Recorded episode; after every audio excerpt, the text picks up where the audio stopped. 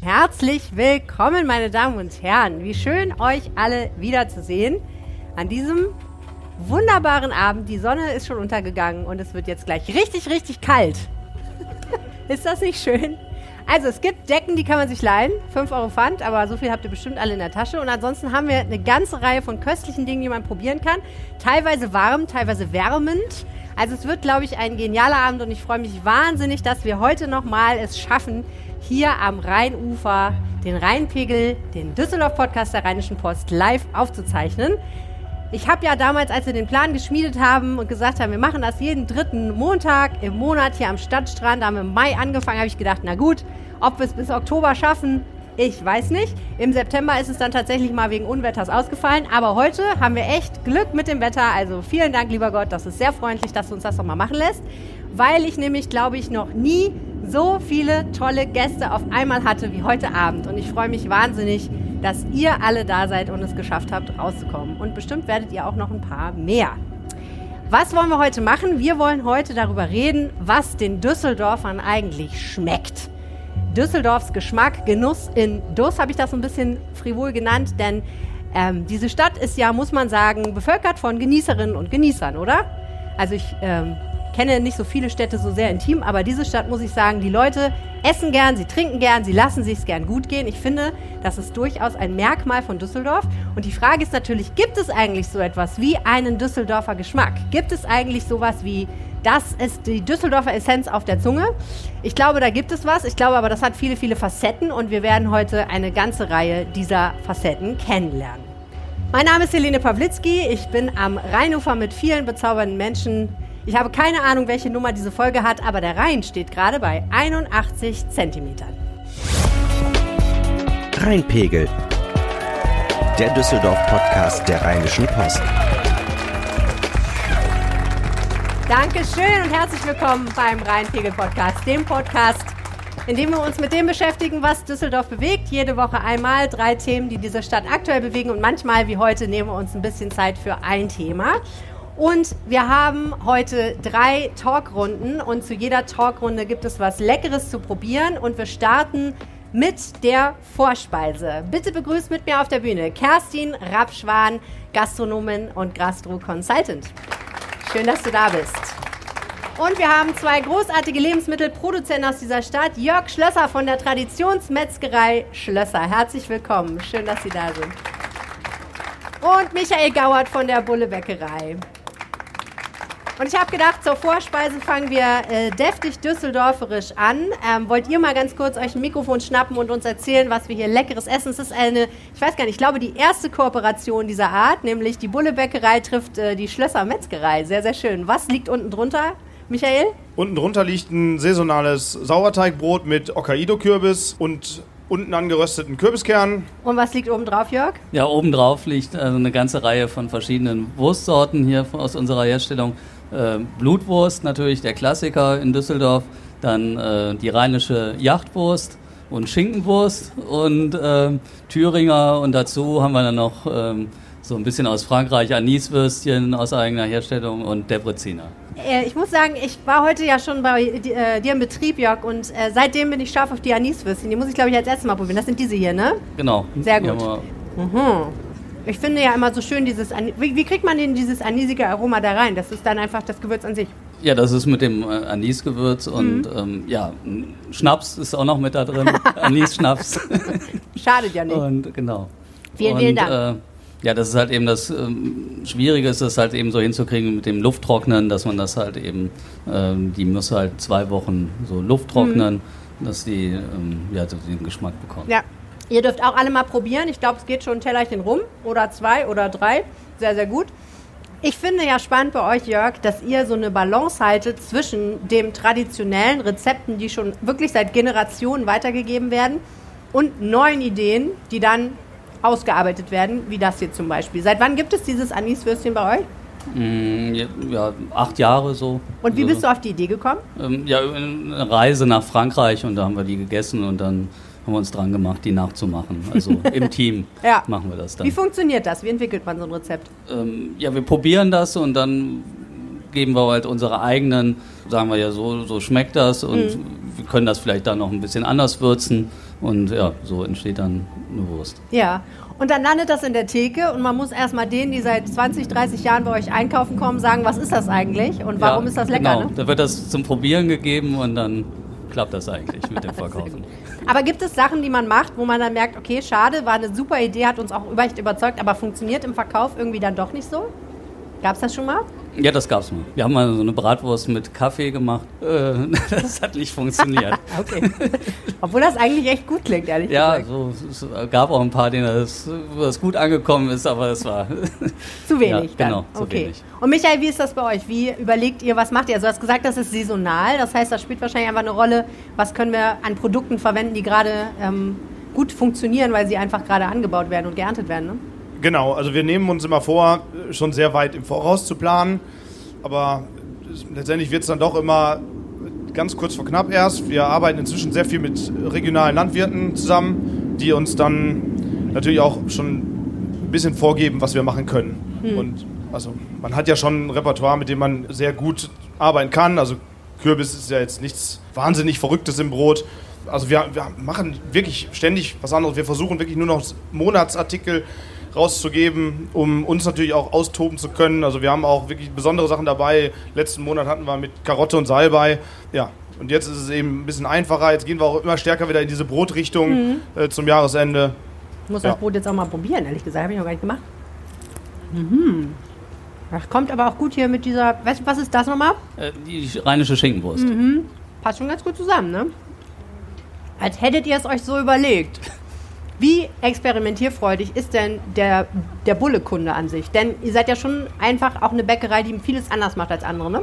Also wir versuchen eigentlich super traditionell zu arbeiten. Also legen immer größten Wert auf Sauerteigführungen, sehr lange Teigführungen, keine Backhilfsmittel. Und man hat natürlich am Anfang so dieses, dieses Grundsortiment, was ich würde sagen klassisch traditionell ist. Also Roggen, Vollkornbrot, Roggenmisch ist dann eben nicht mehr ganz so kräftig und Schwarzbrot gehört hier in Düsseldorf natürlich dazu oder im Rheinland. Aber, und das sind natürlich auch die Sachen, die insgesamt verkaufsmäßig von den Zahlen her am besten laufen. Aber, also man kommt jetzt von den sozialen Netzwerken natürlich auch nicht mehr los, wenn man dann immer mal wieder spielen möchte und das gelingt natürlich unglaublich gut, da jetzt eben schöne Bilder von so einem, eben in dem Fall Kürbisbrot da reinzuhauen, dann ist das auch mal ein paar Tage das Produkt, was du verkaufst, ganz klar.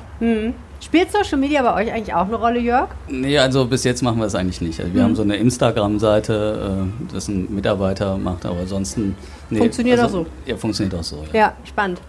Kerstin, das ist ja schon deftig, ne? Kann man sagen. Ist das der Düsseldorfer Geschmack, das Deftige? Oder ist das einer von den Düsseldorfer Geschmäckern? Jetzt nimmst du es vorweg. Also ich, schon, ne? es wäre ein bisschen eingeschränkt, wenn man jetzt sagen würde, die stehen nur auf Wurstwaren. Aber naja, also dieses sehr kräftige und dieses, da ist ordentlich was, da ist ein bisschen Wumms hinter. Das finde ich, ist schon ein bisschen Düsseldorfer. Also ich glaube definitiv, dass das Düsseldorfer Geschmack ist. Ich komme ja aus Hamburg und esse es auch gerne. Insofern glaube ich, dass es fast ein bisschen deutsch ist und äh, kann sein. nicht nur äh, Düsseldorfer, aber da gibt es sicherlich, und gerade wir arbeiten ja auch zusammen, einige Produkte, die jetzt auch für Düsseldorf stehen und ich glaube, das macht die Vielfalt äh, von Düsseldorf auch aus und ich hoffe, ich nehme da jetzt nichts vorweg, aber ich glaube, genau das ist das, was Düsseldorf auszeichnet, dass wir sehr viele verschiedene Arten von Kulinarik abbilden und, und, und anbieten und das ist, glaube ich, auch der Reiz für den Düsseldorfer ähm, in dieser Stadt essen zu gehen. Aber so die Brauhaustradition ist schon noch sehr stark, oder? Einfach. Ja, ich würde mir sogar wünschen, dass das noch mehr wird, also weil ich finde, das macht Düsseldorf richtig gut und ähm, wir haben verschiedene ja, Hausbrauereien, die das ähm, wirklich richtig, also immer noch und auch kleinere, ja, ich meine, Kürzer ist ja auch sehr gewachsen, ähm, darstellen und ich finde gerade die Brauhauskultur ist genau das, was Düsseldorf auf keinen Fall vernachlässigen sollte. Ihr denkt euch ja gerade bei Tellerrand Consulting aus ein, ähm, ein neues Gastrokonzept für ein Quartier, nämlich da, wo jetzt im Moment noch ein Metro-Großmarkt ist. Da entstehen ja ganz viele Sachen, unter anderem Wohnungen, aber eben auch dann eine ganze Reihe von Restaurants, ich glaube sieben. Und ihr seid hingegangen und habt überlegt, was können wir denn da machen? Was fehlt denn eigentlich da und was fehlt auch in Düsseldorf?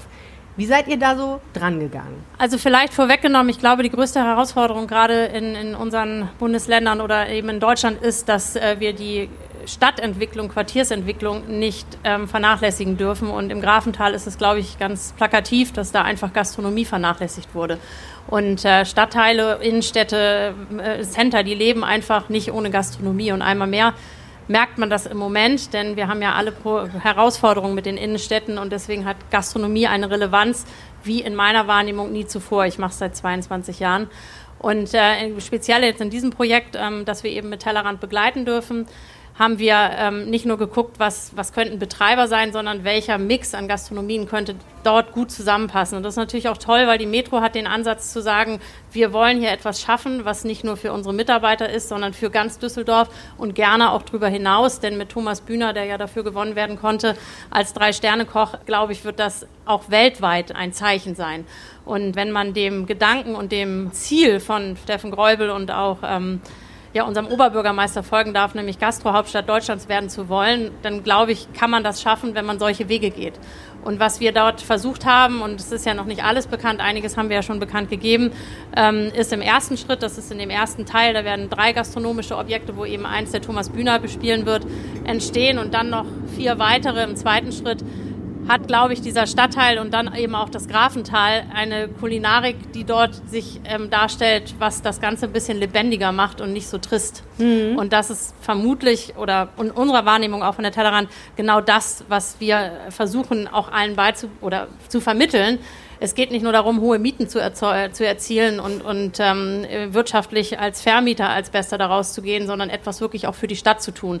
Und das äh, macht die Metro, finde ich, vorbildlich. Okay, aber wenn ihr jetzt hingeht und sagt, aha, wir haben jetzt hier dieses Viertel und wir wissen ja schon ein bisschen, was, was drumherum ist, wir, wir haben auch eine Vorstellung vielleicht, wer da wohnt, was für eine Demografie mhm. da unterwegs ist.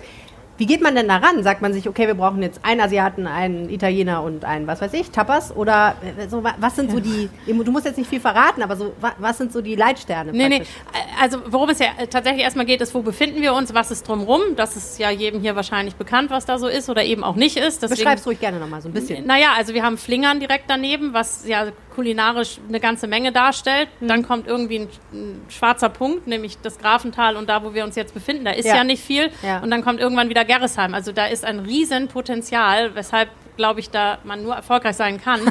Aber es geht jetzt auch nicht nur darum zu sagen, was ist denn heute, sondern was ist denn in zehn Jahren ja. auch noch das, wofür wir stehen wollen. Und da sind gastronomische Konzepte im Moment wahnsinnig agil. Also wenn man weltweit guckt, gibt es ja ein paar Städte, in denen man sich vielleicht mal umschauen sollte, wenn man sich damit beschäftigt.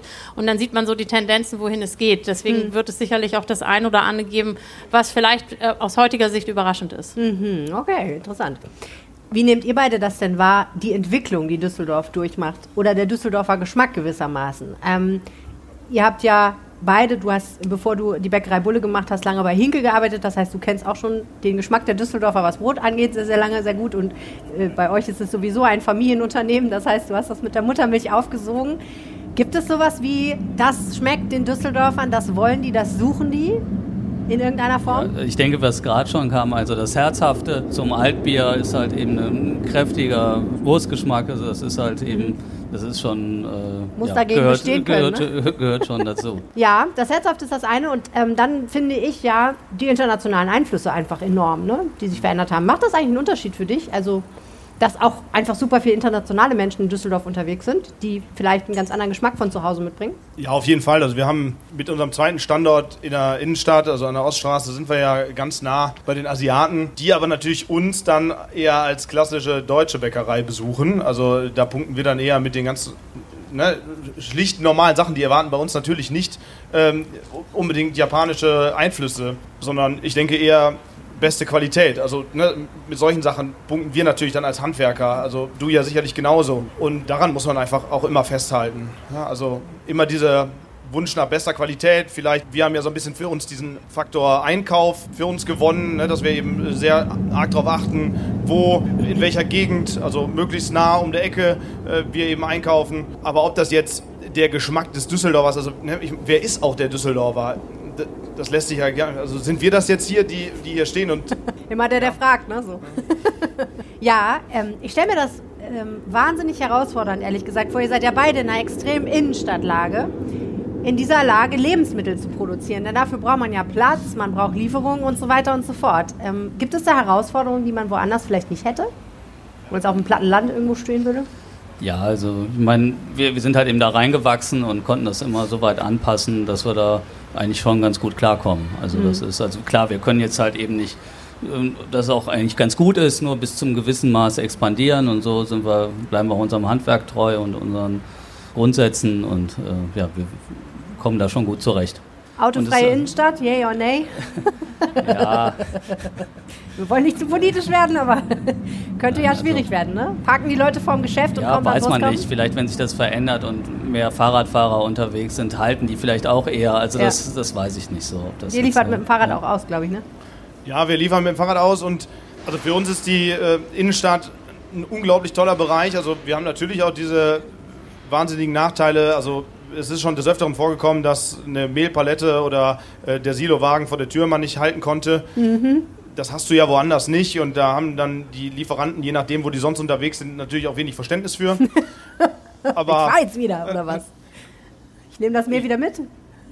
Genau, ja, kommen wir morgen wieder. Letztendlich wie zu Hause auch. Wenn ja. jemand da nicht angetroffen wurde, in dem Fall sind wir da, aber kannst trotzdem nichts machen. Der ja. fährt dann einfach weiter das ist schwierig, aber dafür haben wir natürlich unglaublich viele Vorteile. Ne? Also wir, wir haben einerseits massig Menschen um uns herum, die uns erreichen können. Dadurch mhm. äh, haben wir es natürlich, ähm, also wir können uns dann ja wirklich spezielle Kundschaft aussuchen. Ja? Also wir können zu Spezialisten werden, wo man natürlich automatisch aussortiert. Und für mich ist es auch wenig problematisch, äh, neues Personal, junges Personal zu bekommen. Also Leute, die, die Bock haben auf diesen Beruf, weil Düsseldorf zieht so viele Menschen an, junge Menschen vor allem, die sich natürlich darüber Gedanken machen, was, was wollen sie machen und wenn man dann ein Unternehmen mit einer gewissen Strahlkraft besitzt, dann, äh, also haben wir die Erfahrung gemacht, ist das also bisher recht leicht, diese Leute dann auch für uns zu gewinnen und das kenne ich von Kollegen aus dem Land, ist es da doch deutlich schwieriger.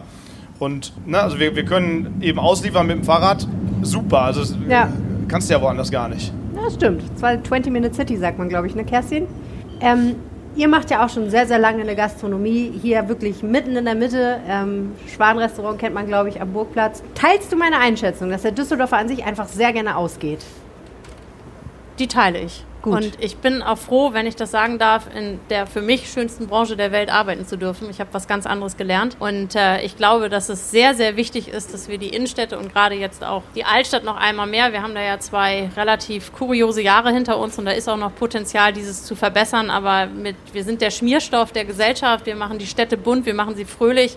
Und ich kann auch immer nur, und deswegen nehme ich diese Gelegenheit kurz wahr, appellieren, positiv über unsere Branche zu sprechen und Menschen dazu zu motivieren, sich dort äh, zu finden. Denn ich glaube, es gibt keine Branche, in der wir alle so viel über uns selber lernen können. Und gerade als junger Mensch, wenn man da einsteigt, und das ist sicherlich bei euch an der Theke und wo man so anfängt, auch nicht anders, habe ich Lust auf Menschenkontakt, habe hab ich keine Lust darauf. Aber wir haben für jeden einen, einen Beruf und ich glaube, dass es ganz wichtig ist, dass das in der Öffentlichkeit einmal mehr erkannt wird, weil wenn es uns alle nicht mehr so in der facettenreichen Art gibt, dann wird es auch ein bisschen langweilig. Und ich glaube, äh, deshalb ist dieser Appell nochmal positiv über das zu sprechen, was wir tun, weil jeder von uns findet in der Gastronomie seinen Platz, von der Kneipe bis zum Sternerestaurant, von der Bar bis zur Raucherlounge. Wir haben ja wirklich alles. Und äh, am Burgplatz, wir wollen da jetzt auch nicht zu politisch werden, es ist schon besser geworden, aber der Burgplatz ist schon nicht ganz einfach. Sicherlich wahr. So, gleich sprechen wir darüber, was, wie viel Lust die Düsseldorfer eigentlich auf neue Dinge haben. Nochmal. Vorher eine kurze Pause im Podcast, in der vielleicht auch ein kleines bisschen Werbung läuft. Und wir sind zurück und ich glaube, es ist Zeit für einen Hauptgang. Und dazu habe ich nochmal äh, ein paar wunderbare Gäste, die ich zusätzlich auf die Bühne bitten wollte. Ich würde mich freuen, wenn ihr bleibt. Wenn ihr mögt, könnt ihr also ein ganz kleines bisschen rücken. Genau. Nehmt euch gerne ein Tellerchen mit. Wenn ihr mögt, dann habt ihr jetzt die Gelegenheit, nämlich euch den Mund voll zu stopfen. Ich mache das einfach, während ich podcaste. Das hat gute Tradition im Rheinpegel-Podcast. Einer, der sich auskennt mit Dingen, die man aus äh, der Fremde sozusagen nach Düsseldorf mitbringt, ist äh, Friede Querling. Das wäre schön, wenn der mal herkommt. Ich weiß gar nicht, wo ist der eigentlich? Friedel, stehst du noch am Herd oder kommst du vorbei? Ah, da bist du. Und er bringt was mit. Das finde ich sehr, sehr gut. Herzlich willkommen. Hallo. Ah. Sehr gut. Stell einfach erstmal hin. Ich komme dann vorbei. Ich bin ja mobil. Und außerdem zwei Frauen, die großartiges Bier hier in Düsseldorf machen. Caroline Heller und Janine Winkler von Bierkong. Herzlich willkommen. Schön, dass ihr da seid. Wollt ihr euch zufriedenstellen vielleicht? Super. So, da kommt auch schon das Bier. Was habt ihr denn für Bier Bier, mitgebracht? Vielleicht fangen wir da mal ganz kurz an. Ja, ich starte mal damit, kurz vorzustellen, was wir mitgebracht haben. Es könnte Ja. sein, dass uns einige hier noch nicht so äh, kennen. Wir sind sehr froh, dass wir eingeladen wurden. Äh, das ist ein Zeichen, dass man uns wahrnimmt. Und äh, deswegen haben wir heute auch was zum Probieren mitgebracht. Ähm, genau, wir sind äh, das komplette Bierkong-Team, Janine und ich. Und wir haben heute zwei von unseren insgesamt vier Bieren mitgebracht, die wir anbieten. Es ist einmal, das helle Bier ist ein American Pale Ale namens Citrus Hill. Äh, und das dunkle Bier ist kein Alt. Ähm, ich hoffe, wir enttäuschen euch trotzdem nicht. Es ist ein American Brown Ale namens Funky Brown. Wow. Okay. Passt das gut zu dem, was Friede mitgebracht hat? Friede, was hast du eigentlich Leckeres mitgebracht? Ja, heute Abend gibt es äh, zwei verschiedene Sorten Maultaschen. Die sind selbst gemacht von mir und das eine ist vegetarisch. Da ist in dem Fall jetzt äh, rote Beete drin. Das ist der neueste Knaller seit diesem Frühling. Durch die Farbe auch relativ ähm, gut zu unterscheiden von der anderen Maultasche. Die ist mit Fleisch und zwar mit gemischtem Hackfleisch und Blutwurst. Aha. Das ist die rheinische Flönz-Maultasche. Sehr gut. Also erstmal Prost und vielen Dank, dass ihr da seid. Äh, wer immer noch kein Bier hat, nimmt sich ein Bier. Hier ist auch noch eins über. Zur Not, weil ich glaube, zwei schaffe ich nicht. Aber ich es vielleicht gleich so. Ah, guck mal, hier sind Pizza. Super. Hm.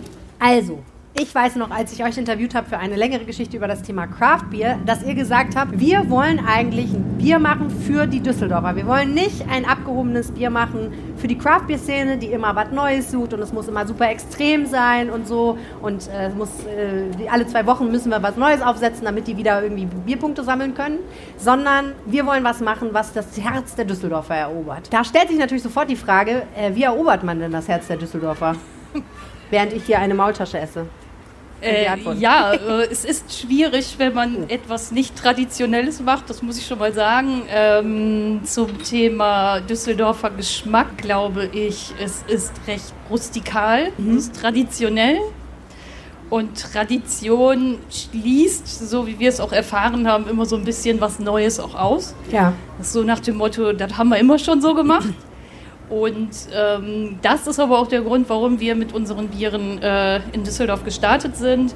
Und es unterscheidet sich eigentlich gar nicht so vom Düsseldorfer Spirit. Wir haben entgegen dem üblichen Trend, ähm, man verortet uns gerne so im Start-up-Bereich. Da wollen wir uns immer so ein bisschen von, von lösen und freisprechen, weil wir von vornherein gesagt haben, wir haben das Thema Craft Beer nicht erfunden, aber wir haben das Thema Craft Beer so verstanden, da es auch aus den USA kommt. Der, der Craft Beer Trend äh, kommt aus den USA und ist sehr, dort sehr, sehr verbunden mit Regionalität und Lokalität und ähm, so wollten wir das Thema hier in Düsseldorf auch darstellen. Also ein Bier von hier.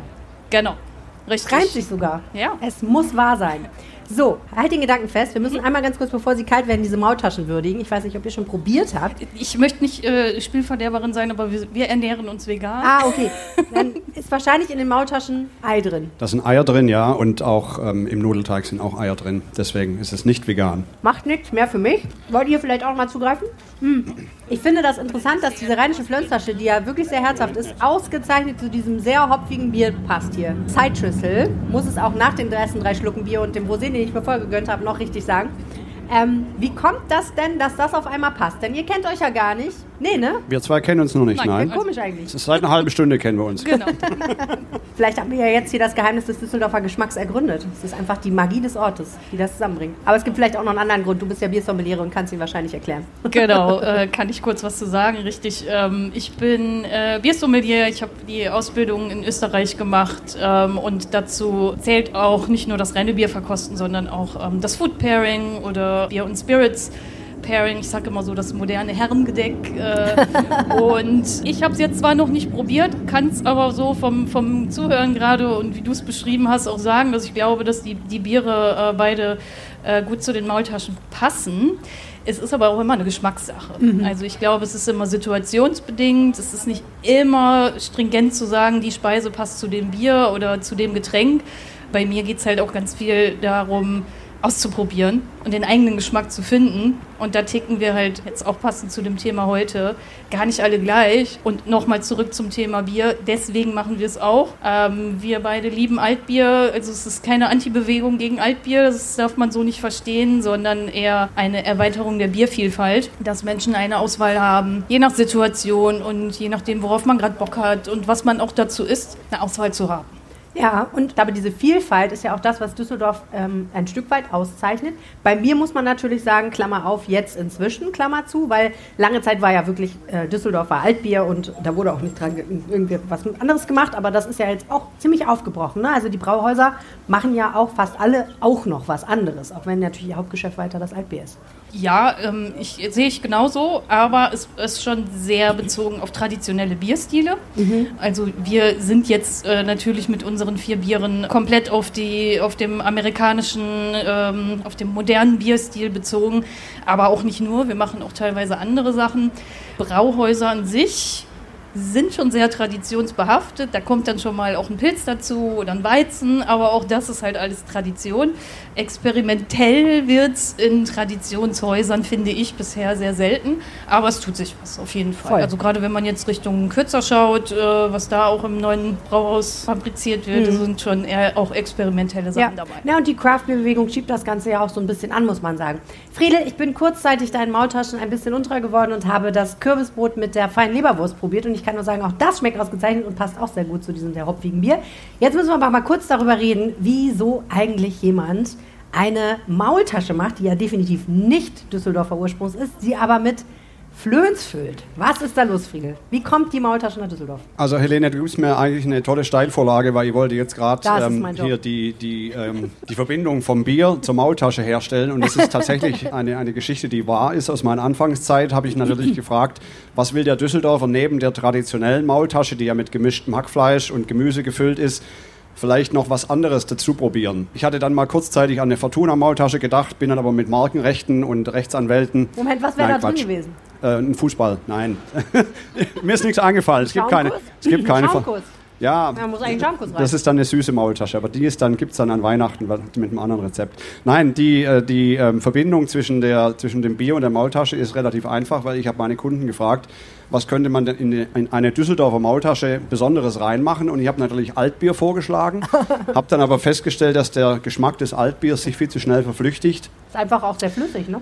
Ja, und ähm, der, der lässt sich einfach nicht gut in die Maultasche reinpacken. Und dann sind wir relativ schnell auf die rheinische Blutwurst gekommen, die Flönz, und dadurch ist dann die rheinische Flönz-Maultasche entstanden. Mhm. Und witzigerweise, um dieses Thema, was ist der Düsseldorfer am liebsten, scheiden sich ausgerechnet an der rheinischen Flönz-Maultasche, scheiden sich die Geister. Wieso? Weil viele Leute hören Blutwurst und sagen, mag ich nicht. Blutwurst, mag ich nicht. Oh, das ist interessant, weil ich habe ja? mich tatsächlich heute Jörg Schlösser gefragt, ist das ein Generationenthema? Und er hat gesagt, nö, wir verkaufen jetzt mehr als je zuvor. Kann das denn sein? Ja, ist, ist so. Äh, ja, ist so. Genau.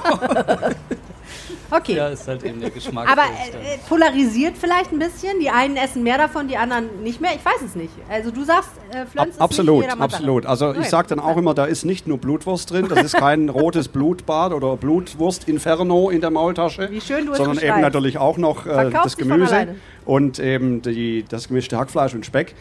Aber wie gesagt, Blutwurst, da scheiden sich die Geister. Die einen schwören total drauf und sagen, das ist die leckerste, vor allen Dingen auch die geschmacklich attraktivste Maultasche, weil sie eben sehr herzhaft ist ja, mit Speck und Blutwurst. Ja. ja. Und der Rest ergibt sich dann.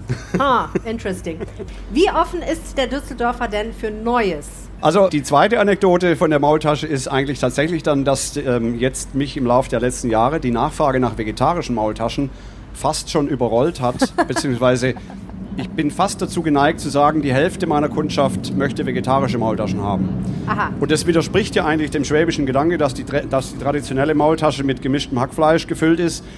Und dann habe ich früher überlegt, was mache ich denn für ein Rezept und lasse einfach das Fleisch weg, aber das funktioniert nicht. Und ich musste dann mir natürlich neue Rezepte überlegen und bin dann jetzt zum Schluss auch dieses Jahr im Frühling mit der roten Beete eigentlich auf sehr interessiertes Publikum gestoßen und freue mich äh, großer Nachfrage. Aber der eigentliche Skandal ist doch, dass der Düsseldorfer an sich auf Maultaschen anspringt. Ja, auch das lässt sich relativ gut erklären, weil das ist auch ein Trend, der sich abzeichnet, ähnlich beim Bier wie beim Bier oder auch bei der, bei der Metzgerei hoffentlich, dass immer mehr Regionalität zählt und auch bei der Bäckerei hoffentlich. Ja, diese ganze Bio-Siegel-Diskussion ist die letzten zehn Jahre meiner Meinung nach zu stark abgenutzt worden. Für mich zählt Regionalität. Und ich wohne ja Gott sei Dank hier in der Nähe, ähm, ganz, ganz nah an dem schönen rheinischen Bauernmarkt, wo ich auch überwiegend die Produkte für meine Maultaschen einkaufe. Und der Markt wird mittwochs und samstags überrollt, weil die Leute einfach regional einkaufen wollen. Mhm. Das ist auch was, Michael, was ihr feststellt. Du hast ja auch schon gesagt, Regionalität und Saisonalität spielt für euch eine große Rolle. Jetzt musst du den Piekser beiseite legen und das Mikrofon nochmal nehmen. Das tut mir Nein. sehr leid. Hier wird gearbeitet für sein Bier. ähm, merkst du das auch, dass es jetzt nicht so sehr darum geht, ob das Brot bio ist, sondern eher, ähm, dass es aus der Nähe kommt, die Zutaten? Weiß ich gar nicht. Das liegt natürlich immer daran, wie man das auch selber kommunizieren möchte. Also lege ich jetzt immer sehr viel Wert darauf, in meinen Gesprächen zu sagen, hey, das Getreide haben wir tatsächlich selber angebaut. Teilweise ja, ist, äh, also haben, wir, haben wir schon gemacht. Echt? Ja. Also im. Moment verarbeiten wir äh, so einen besonderen Sommerweizen, äh, ne, Winterweizen, was tierisch gut gelingt. äh, Und, und es war einfach total schön, sein eigenes, Ja. also durch seinen eigenen Weizen zu marschieren. Aber Ich stelle mir, Entschuldigung, ich stelle mir gerade vor, wie du durch das Weizenfeld gehst. Das war bestimmt ein sehr schöner Moment. Weißt du, welche Musik spielte im Hintergrund? ja, war sehr romantisch. Ist, Irgendwas von Brian, Brian Ja. Adams. Okay, so, ja? Oder? Ja, jetzt kommen wir erstmal wieder zurück. Also, man muss das nicht immer dazu sagen, dass alles regional ist oder so. Also, das regional ist ja auch nicht immer ein, ein geschützter Begriff. Mhm. Ja, also, das ist sehr schwierig. Da kann man immer sehr viel sagen, ja, alles regional, alles regional und alle haben ein gutes Gewissen. Das mag ich so gar nicht gelten lassen. Also, wir versuchen dann natürlich sehr transparent zu sein. Es, es klappt immer sehr gut. Die Leute mögen das, aber ob wir dadurch wirklich mehr Brot verkaufen, ist jetzt dahingestellt. Ist auch eigentlich gar nicht mein Wunsch. Also, dass ich deshalb mehr Brot verkaufe. Ja? Also, das, eigentlich der erste Grund soll ja sein, dass den Leuten das Brot schmeckt. Und vielleicht dann die Hintergrundrecherche, so, hey, cool, die machen alles richtig. Freue ich mich. Ja, wenn dann auch Feedback kommt und wir, wir natürlich, ich meine, worum geht es ja auch selber? Ja, man netzwerkt ja auch viel, also lernt sehr viele tolle Leute kennen, die vielleicht einen ganz ähnlichen ähm, Gedanken oder Ansatz haben wie man selber. Und ja, also uns gibt es jetzt seit sechs Jahren und diese ganzen, ich würde sagen, den großen Sprung haben wir im letzten Jahr gemacht, was solche Sachen angeht, dann regionaler Einkauf oder sowas. Ja. Diese ganze Biodiskussion, Jörg Schlösser, die ist natürlich gerade beim Fleisch extrem, ne? wo sich wirklich die Welt scheidet in die Leute, die sagen, es muss Bio sein und die Leute, die sagen, finde ich gerade unter den Metzgern, es ist wichtig, dass das verantwortungsvoll hergestellt ist und auch, dass ich als Handwerker quasi, also als Meister sozusagen, gucke, wo kommt das Tier her, wie ist das unterwegs. Da muss aber kein Siegel draufkleben. Wie handhabt ihr das? Wie geht ihr mit Ja, dieser also wir haben jetzt zum Beispiel, wenn wir jetzt bei unseren Schweinen zum Beispiel, die sind halt eben auch regional und haben halt eben sind auf Strohhaltung. Äh, Das ist halt eben sehr selten, diese Strohhaltung und dementsprechend auch mehr Platz und so weiter. Und äh, ja klar, das ist halt eben die Basis von unserem Produkt. Also so, das ist, äh, das gibt den Geschmack nachher und so weiter. Das ist halt eben die Grundlage. Und äh, Wenn das ja, nicht das stimmt, ist für uns schon sehr so wichtig. du genau. ne? Also wie man ja heute gesehen hat, wir haben halt, zerlegen die Sch- Schweine schlachtfrisch. Also dadurch haben wir halt eben diese Wertstoffe, die dem gesunden Tier gegeben sind. Äh, wird eine schnelle Verarbeitung gemacht, das halt eben über Nacht äh, gegart. Und so bleiben die erhalten und so hat man den Geschmack und wir brauchen keine Zusatzstoffe zugeben oder Hm. sonst irgendwas, die sind halt in dem Fleisch drin. Und, es das ist, wie man halt so schön sagt, nose to tail. Also Genau. es wird ja alles verwendet. Ne? Das Genau. fand ich auch sehr beeindruckend Ja. heute, als ich bei euch war. Man sieht die Kisten mit jedem Teil vom Schwein. Man könnte es wieder zusammensetzen, wenn man wollte. Es wird alles Ja, verwendet. Macht man vielleicht besser nicht. So. Genau, okay. Also aber entscheidend ist, glaube ich, dann an der Stelle, ne? die Qualität ist das, was euch Genau. antreibt, also das sagt, ist halt eben der, der Geschmack, der dann nachher halt eben, das ist so Ja. auch bei uns eigentlich traditionell. Wir, das ist für uns eigentlich nichts Neues. Also das ist äh, macht ihr immer ja schon genau. so. Wer hat Zeit für einen Schnaps? Wer hat Lust auf einen Schnaps? Ich muss sagen, ich habe schon, ich hatte ja kein Mittagessen, deswegen bin ich jetzt schon gut gesättigt, aber ich könnte mir jetzt vielleicht ein kleines Schnäpschen vorstellen. Deswegen herzlich willkommen auf der Bühne Peter und Katharina Busch von der großartigen Firma Killepitch. So, jetzt rücken wir alle noch ein bisschen und machen es uns kuschelig hier oben. Na, habt ihr Hunger? Habt ihr Durst? Oh, guck mal, hier kommt schon was. Ach so, und wir haben noch gedacht, ähm, zum, äh, also Digestiv haben wir ja jetzt schon hier wunderbar. Vielleicht ähm, legen wir noch eine kleine Schokolade oben drauf zum Dessert. Ein Düsseldorfer Bützchen. Ich weiß nicht, wer es kennt. Es handelt sich um einen Schokoladentrüffel und die stehen viel zu weit weg von mir. Andreas, danke, für, dass du dich um meine Figur sorgst. Ich nehme erstmal einen Killepitch. Vielen, vielen Dank. Wie ist das denn mit Killepitch und Schokolade? Geht das gut zusammen? Ja, schönen guten Tag. Mein Name ist Peter Busch. Ich bin der Inhaber der Killepitch-Fabrik mit meiner Tochter in der fünften Generation. Ja, wir sind eine echte Düsseldorfer Spezialität, wie wir auf unseren Broschüren sagen. und machen Killepisch seit 1955 hier in der schönen Stadt Düsseldorf. Für Düsseldorfer, für Neudüsseldorfer und inzwischen auch für Weltbürger. Das heißt also, wir sind aus Düsseldorf in die Welt rausgewachsen, durch Düsseldorf. Weil wir haben eine große Messe hier. Prost, da hinten wird schon angestoßen. Ich habe noch den Ja, ja, erstmal die Schokolade essen. ist gut. Ja, fun funktioniert das gut zusammen? Genau, das war die Frage. Ist das, kann, ist, kann man das machen? Kann, kann man ja gerade mal testen. Oh ja. Ich habe die Schokolade noch im Mund. Ich würde jetzt mal einen Schluck Kinnepitch dazu Aha. nehmen. Aber da wir auch schon Pralinen gemacht haben, würde ich jetzt einfach mal spontan sagen, das funktioniert sehr gut zusammen. Oh ja, Wo warst du stehen geblieben? das geht. Also so ein Mousse Schokolade mit so Killepitch drin, schon lecker. könnte Ne? man schon servieren.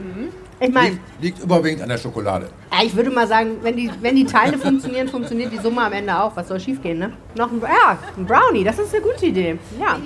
Okay, also ihr habt auch schon eine Praline gemacht. Interessant, Katharina. Ja, wir haben schon Pralinen gemacht oder Pralinen machen lassen, weil wir können selber keine Pralinen machen. Wir haben den Killepitch gemacht. Wir haben schon eine Bratwurst mit Killepitch gemacht, die ganz gut angekommen ist, wieder auf der Düsseldorfer Kirmes.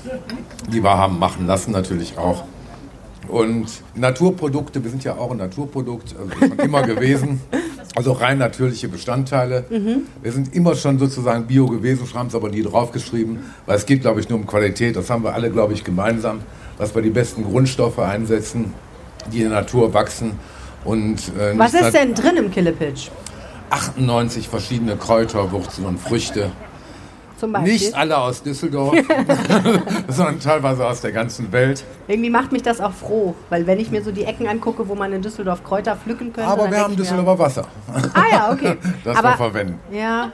Ich bin ja nicht so ein Fan vom Düsseldorfer Wasser, ne? Es gehört auch hier auf diese Bühne, diese Information. Ja, das Leitungswasser finde ich nicht lecker. Aber wir haben Aufbereitungsanlagen dafür. Okay, ey, ihr macht das auch noch. Das ihr macht euer Wasser besser. Das ist, ein, das ist an sich ein, eine Fehleinschätzung. Das Düsseldorfer Wasser ist sogar sehr gut. Es ist nur sehr kalkhaltig. ne, es schmeckt nicht. Ich sage ja, Ja, nicht, dass es schlecht das ist. Ich sage nur, es schmeckt nicht. Wenn man das entkalkt Ja, und die richtigen. Mineralien drin lässt, und da sind sehr schöne Mineralien drin, Ja. und ein bisschen gewissen Salzgehalt wieder reingibt, ist das. Wasser sehr, sehr gut. Das werden hier meine Kollegen auch bestätigen können. Die wir arbeiten alle mit Düsseldorfer Wasser, ob es Brot ist, ob es Wurst ist. Wenn man es richtig aufbereitet, ist es sehr, sehr gut. Naja, das schmeckt man ja auch nur, wenn man es pur trinkt tatsächlich. Ne? Und man hat ja Killebitch. Wer will Wasser trinken, wenn es Ja, Killebitch wir haben ein paar Kräuter mit drin und Früchte, wo wir den, den, den Wassergeschmack verstecken. Sehr gut. Ihr macht das schon sehr lange. Hat sich da irgendwas dran verändert oder ist das einfach immer schon so gewesen und schmeckt den Düsseldorfern immer noch so gut? Also es schmeckt in Düsseldorf, glaube ich, immer noch so gut, aber wir haben im Laufe der Jahre doch schon, der Jahrzehnte doch schon ein bisschen was verändert. Es ist ja mal in Düsseldorf für Düsseldorf gemacht worden, das heißt nur im Kabüffchen und in unseren Geschäften gegeben. Dann ähm, haben sich die Lebensmittelgesetze im Laufe der Jahrzehnte etwas verändert, sodass wir etwas anpassen mussten. Da wir auch ein Rezept für die ganze Welt haben, haben wir das auch vor einigen Jahren angepasst. Auf der ganzen Welt sind nicht überall die gleichen Bestandteile. Nein. Der Äh, Killebitch in Japan schmeckt anders als der Nein, Killebitch in er schmeckt ihm gleich. Es sagt, wir haben das Rezept angepasst. Ach so. dass wir auf der ganzen Welt, in China oder in Amerika oder in Kanada oder in Afrika, äh, das gleiche Produkt verkaufen können. Ach, guck an. Es ist mit der neuen Kindelpitch-Fabrik im Hafen, wir waren ja früher in der Karlstadt, äh, nochmal deutlich besser geworden. Das heißt, es muss ja gleich schmecken- schmecken. Das heißt, wenn wir zu Hause einen Sauerbraten früher gegessen haben, die Mutter hat den immer so gemacht, dann möchten wir, was der auch immer so schmeckt. Und das ist bei einem Markenprodukt genauso. Das ist eingebrannt, der Geschmack, und der muss gleich sein. Und das ist die Kunst eben, weil wir natürliche Produkte verwenden, das auch immer gleich wieder herstellen zu können. Ja. Deswegen mixen wir auch einige Kräuter aus verschiedenen Jahrgängen, um zu sehen, was wir wirklich den gleichen Geschmack immer wieder haben. Dieses Jahr beim Gourmet-Festival auf der Kö war ja eines der Dinge, die da im Vorhinein kommuniziert wurden, es gebe nun Waffeln mit Blattgold. Da habe ich den Veranstalter gefragt, wie viel Klischee kann es eigentlich werden? Wirklich im Ernst. Und ähm, da möchte ich gerne die Frage anschließen, ihr macht ja alles Sachen, die jetzt nicht wahnsinnig abgehoben sind, sondern eigentlich tendenziell was für jedermann. Ne? Das ist ja alles recht demokratisches Vergnügen. Eine gute Wurst, ein gutes Brot, eine gute Maultasche, ein gutes Bier, ein guter Kräuterlikör, ganz gute Gastronomie, wo man einfach auch mal so essen kann und nicht irgendwie, äh, ne? Also man kann ins Sternelokal gehen, aber man muss es nicht. Man kann auch zu Schwan gehen und ausgezeichnet essen. Die Frage ist aber, ähm, wie passt das eigentlich zusammen mit diesem Luxus-Image, das die Düsseldorfer haben, dass es immer Waffeln mit Blattgold sein müssen? Ist das einfach falsch? Oder sind die einfach so ein bisschen, dass sie sich nicht entscheiden können, wie sie es lieber mögen, bodenständig oder nicht? Ich weiß nicht, Blattgold hat ja keinen Geschmack. Das sieht Es aber ist- schön aus. Sieht schön sagen. aus. Und das hat es immer schon gegeben. Wenn wir mal an Danziger, äh, Danziger Goldwasser denken, Stimmt. das, da ist immer schon Blattgold drin Ja. gewesen. Wir haben das früher, wir haben ja nach dem Krieg, auch bevor Killepitch gemacht worden ist, viele andere Liköre gemacht, die ich äh, in den 80er Jahren eingestellt habe und habe mich dann auf ein Produkt konzentriert. Und da haben wir eben auch einen Likör mit Blattgold gemacht. Ohne, da ist mehr an Danziger Goldwasser gedacht worden, ohne äh, dass an Luxus gedacht wurde. Ich weiß noch, wie bei uns im Keller dann so die Blättchen gelegen haben und die haben wir dann in den, in den Mischer reingeschmissen. Die waren furchtbar dünn. Das ist heute. Vielleicht Schickimicki, das gibt es in Berlin, das gibt es in Düsseldorf. Wobei ich gerade ja auf der Anuga war, auf der allgemeinen Ja. Nahrungs- und Genussmittel. Und da eine der Sachen, ein Monheimer Unternehmen produziert einen Glitzer fürs Getränk, der mineralischen Ursprungs ist. Kein Gold natürlich und es gibt es in allen Farben und so, aber das ist für die jetzt der heiße Shit. Aber muss, muss ein Getränk glitzern? Ja, was ist hübsch? Ja, aber, aber, aber es sollte doch vor allem wie sein Brot, wie seine Wurst Schmecken. schmecken und, und von der Qualität gut sein. Ich sage immer, wenn ich bei ihm Wurst einkaufe oder auch sicherlich hier das Brot, was ich liebe, das schmeckt wie früher. Mm. Viele Sachen schmecken halt nicht mehr wie früher. Wenn ich eine gute Kartoffel am Markt kaufe und es schmeckt nach Kartoffel vom Bauern, dann ist das der natürliche Geschmack. Und das ist leider verloren gegangen, wenn viele halt mit Hefe von Haag arbeiten und was weiß ich mit Fertigbackmischung. Das ist kein Brötchen mehr. Bier mit Glitzer? Auf keinen Fall. Und ich glaube, Oh, ähm, es ist schon ein paar Mal gesagt worden, es hat was mit Qualität zu tun und es hat was mit Handwerk zu tun. Und ich glaube, sobald es irgendwas mit Blattgold gibt, dann wird einfach nur ein Klischee bedient. Und das sind Sachen, die aber auch schnell wieder von der Bildfläche verschwinden. Ich habe noch kein Produkt gesehen, was sich in Düsseldorf durchgesetzt hat, was es über mehrere Jahre hinweg auf dem Markt gab, was mit Blattgold versetzt ist. Ich glaube, ähm, also vielleicht schon, Okay, aber okay, das sich ein, aber äh, also so, so Geschichten wie jetzt, sagen wir mal, Champagnertrüffel, ne? Ist ja auch was, wo so kennt man ja. Und äh, das ist ja schon was, wo man sagt, okay, also das ist ja schon so ein Düsseldorfer Ding und funktioniert, hat auch seinen Preis. Also so ein Hang dazu, auch Champagner an sich, so ein Hang dazu, sich was zu gönnen, ist ja schon da, oder? Und das ist ja auch gut, ehrlich gesagt, vielleicht. Kerstin, nimm dir ein Mikrofon, bitte. Aber es ist ein Teil, es ist Also nicht alles. ich ähm, stelle das überhaupt nicht dar und ich habe immer gesagt, wir wollen nicht in sein, dann sind wir auch nicht out, was nach 22 Jahren vermutlich so ein bisschen bewiesen ist. Ich finde aber tatsächlich, obwohl ich es selber nicht bin, es zeichnet Düsseldorf auch irgendwo aus, dass es das gibt und äh, jedem das seine. Wenn er eine Currywurst mit Blattgold essen will, wie im Curry, dann soll er das tun. Und ich würde das Gibt's ja auch gar auch nicht ohne. fair oder beurteilen. Und ich finde, dass es Düsseldorf einfach tatsächlich mit ausmacht. Ne? Und ob die, ne, auf der Kühe geht man eben gerne mit den Taschen dann auch lang und zeigt, wo man einkaufen war. Das ist auch das, was Düsseldorf mit auszeichnet und auch ein bisschen differenziert zu zum Beispiel, wo ich herkomme, Hamburg. Wo man den ich, ich mag das an. Düsseldorf. Also ich finde es spannend, ich finde es interessant, mir es anzugucken. Und Ja. ähm, deswegen hat es für mich, also es gibt es und es gibt es auch schon lange. Und ich glaube, es wird es auch immer geben und das ist auch nicht verkehrt.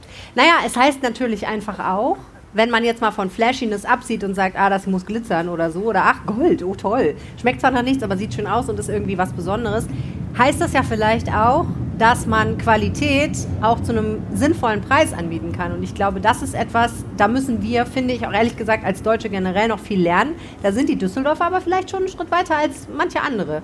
Also ist so meine Wahrnehmung jetzt auch als eigentlich nicht Düsseldorferin so original, dass man, wenn man was Gutes und was Besonderes macht, dass man dann auch einen Preis dafür aufrufen kann, der dann auch gezahlt wird, weil eben auch das Bewusstsein dafür da ist, sich was zu gönnen, hat auch was mit Qualität zu tun und nicht nur mit, es glitzert Ja. und ist eine Marke. So, ne? Vielleicht auch, weil es mal anders ist, weil es was Neues ist, weil es eine neue Identifikation hat. Ich meine, wir haben nach mir zumindest mal etliche Generationen, die dazugekommen sind.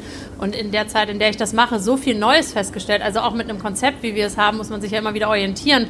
Was will die nachkommende Generation? Und das ist ganz, ganz unterschiedlich. Es gibt auch nicht die Gen Z oder so.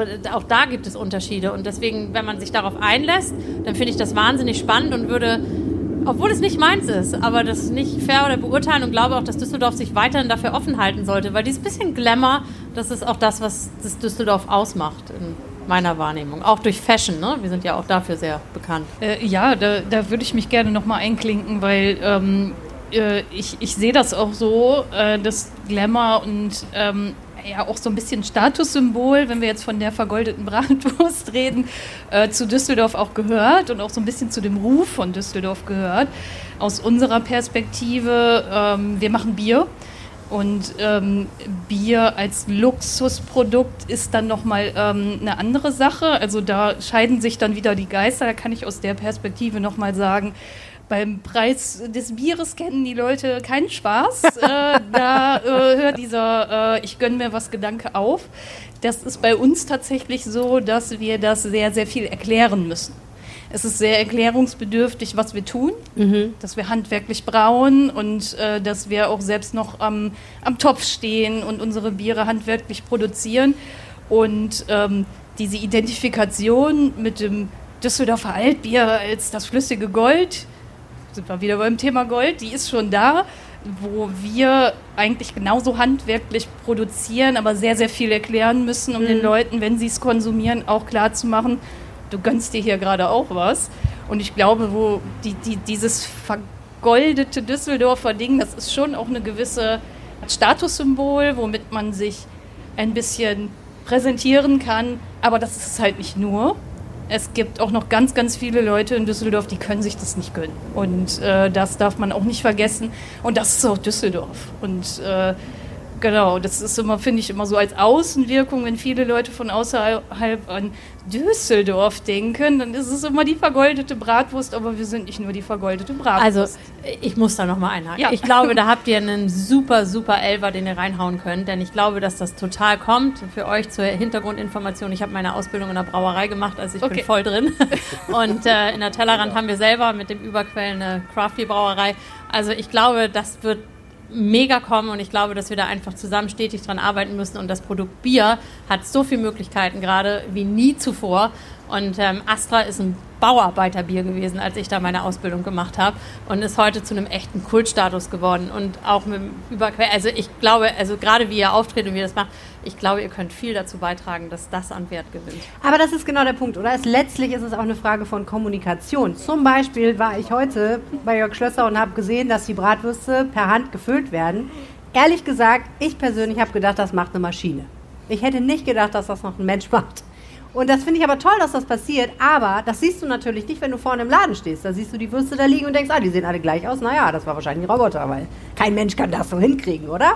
Und ähm, das ist, glaube ich, auch viel einfach Überzeugungsarbeit, die man am Kunden leisten muss, oder? Wie seht ihr beiden das?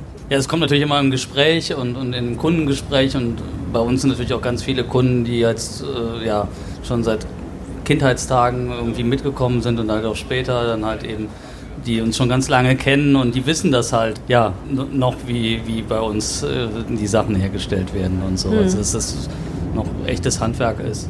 Aber Ja, den, es also, geht halt durch die Kommunikation auch im Ja. Laden. aber bei Bull ist ein gutes so Beispiel. ich Bilder meine, bei euch ist das hinter einer Glasscheibe, ne? Da, da sieht man das ja tatsächlich teilweise auch einfach. Das ist sicherlich auch Absicht, oder?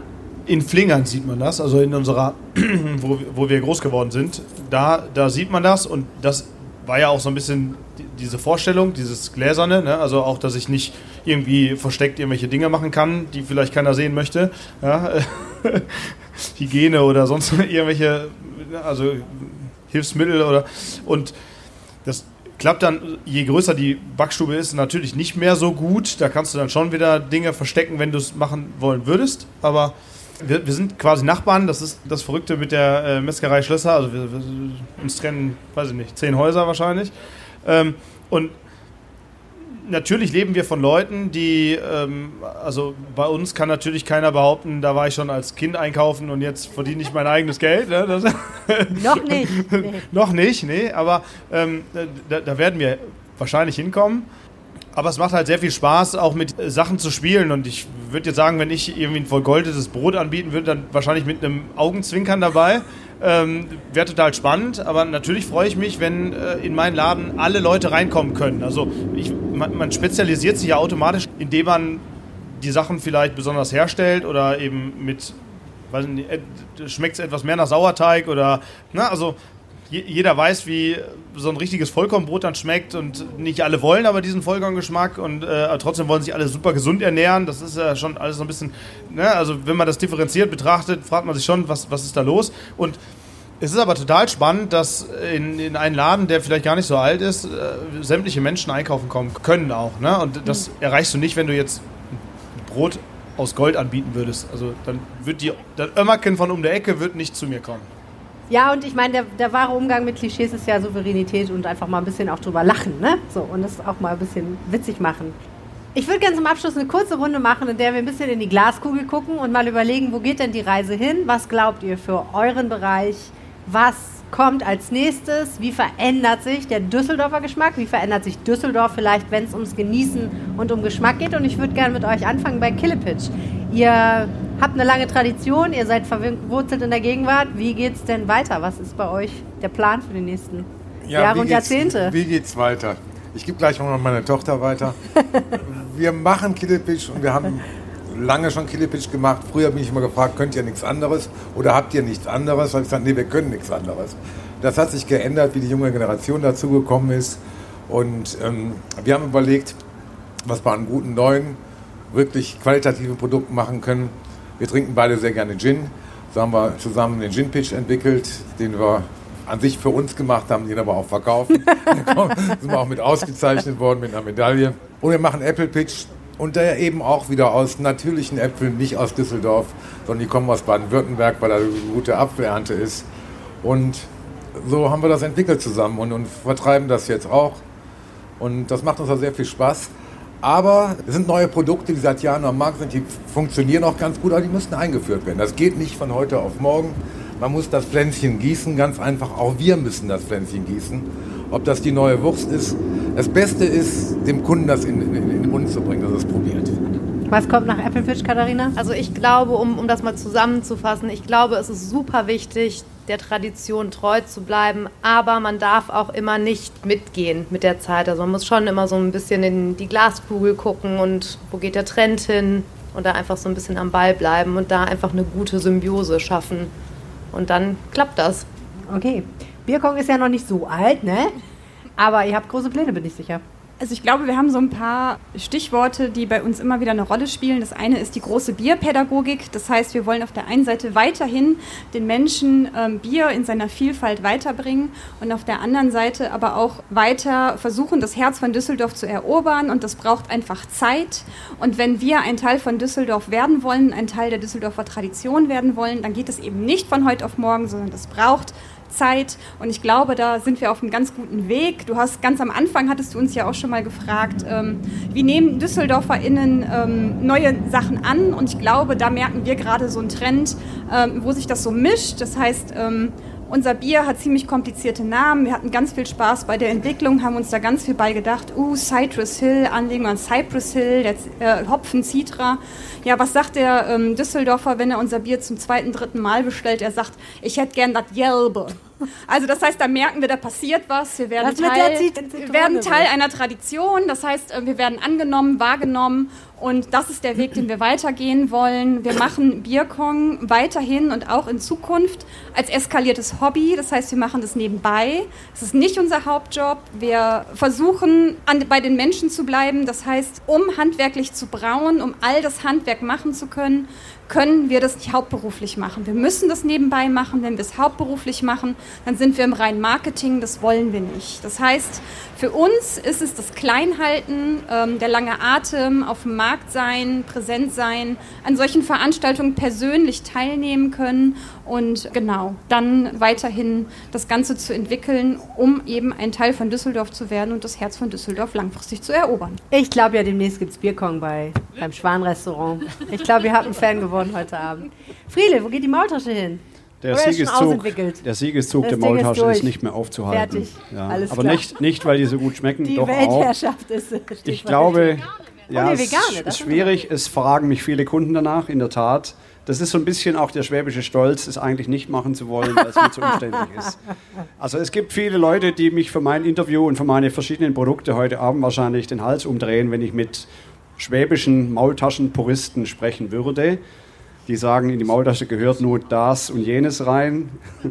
Aber also mein persönliches Fazit wäre, ähm, wir hatten vorhin über die Regionalität gesprochen, über gesunde Zutaten, über die Handwerkskunst. Das ist für mich auch besonders wichtig, weil diese Maultaschen sind alle handgemacht. Da ist eben keine Maschine dahinter, außer die Teigmaschine sozusagen, die den Teig auswählt.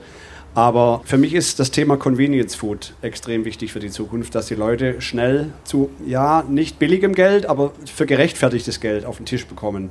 Die Maultaschen kann man einfrieren, die kann man innerhalb von 10 Minuten warm machen. das ist einfach der Trend der Zeit für Ja. mich. Und ähm, der Vakuumbeutel in der Verpackung ist sehr hilfreich dabei, auch wenn ich gern das Plastik vermeiden möchte für die Zukunft. Aber da muss man schauen, wo die verpackungstechnische, ökologische Hygienereise hingeht. Aber das ist ein anderes Thema. Ja. Also die, die Kreativität der Düsseldorfer gibt mir recht, dass meine neuen Rezepte angenommen werden. Da freue ich mich sehr und bin sehr dankbar für. Und ich bin gespannt, wo die Reise hingeht. Convenience ist auch ein Thema wahrscheinlich bei euch. Ne? Also die Frage, was bieten wir an, was die Düsseldorfer mitnehmen können und dann direkt weiter verarbeiten können oder einfach auch so direkt warm machen können und genießen können, oder? Ja, das haben wir auch schon ganz lange, dass wir halt eben so küchenfertige Sachen äh, vorbereiten, die Leute dann zu Hause, äh, die Kunden dann zu Hause kochen können und, und dass das schon so ein bisschen vorbereitet ist. Ja, aber ich glaube so, dass also jetzt in meinem Bereich die äh, Entwicklung so ist, dass es halt einerseits das Traditionelle, dass wir das äh, beibehalten und dass es halt eben auch so die Zukunft ist, auch in gewisser Weise, dass und dass dann halt eben natürlich auch immer ähm, neue Sachen halt eben, die auch mit die man neu entwickelt und die man halt eben dann auch neue Geschmäcker dann für die Kunden halt hat eben, dass es dann ähm, ja, auch was Neues gibt. Michael, wie sieht es bei euch aus? Die nächsten sieben Jahre? Schwierig, also klar, Mikro, Mikrobäckereien werden immer auch weiterhin entstehen. Ne? Dafür macht das Backen selber auch einfach viel zu viel Spaß.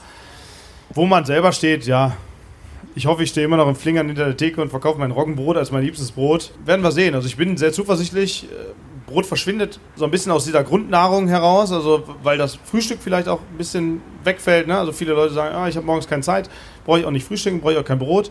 Obwohl Aber- ich ja zum Abendbrot zurückkehre, ne, muss ich Wir, sagen. wir kehren zum Abendbrot zurück und äh, ich meine, das sind halt natürlich auch, also das wird auch in der Gastronomie vielleicht auch immer so ein bisschen auch wieder aufgenommen, ja, so diese, äh, ich meine, nichts ist schöner als, weiß ich nicht, dass man den, den Tisch deckt und dann alle fangen gemeinsam an, ihr Abendessen ja zuzubereiten auf ihren eigenen Teller, also total grandios.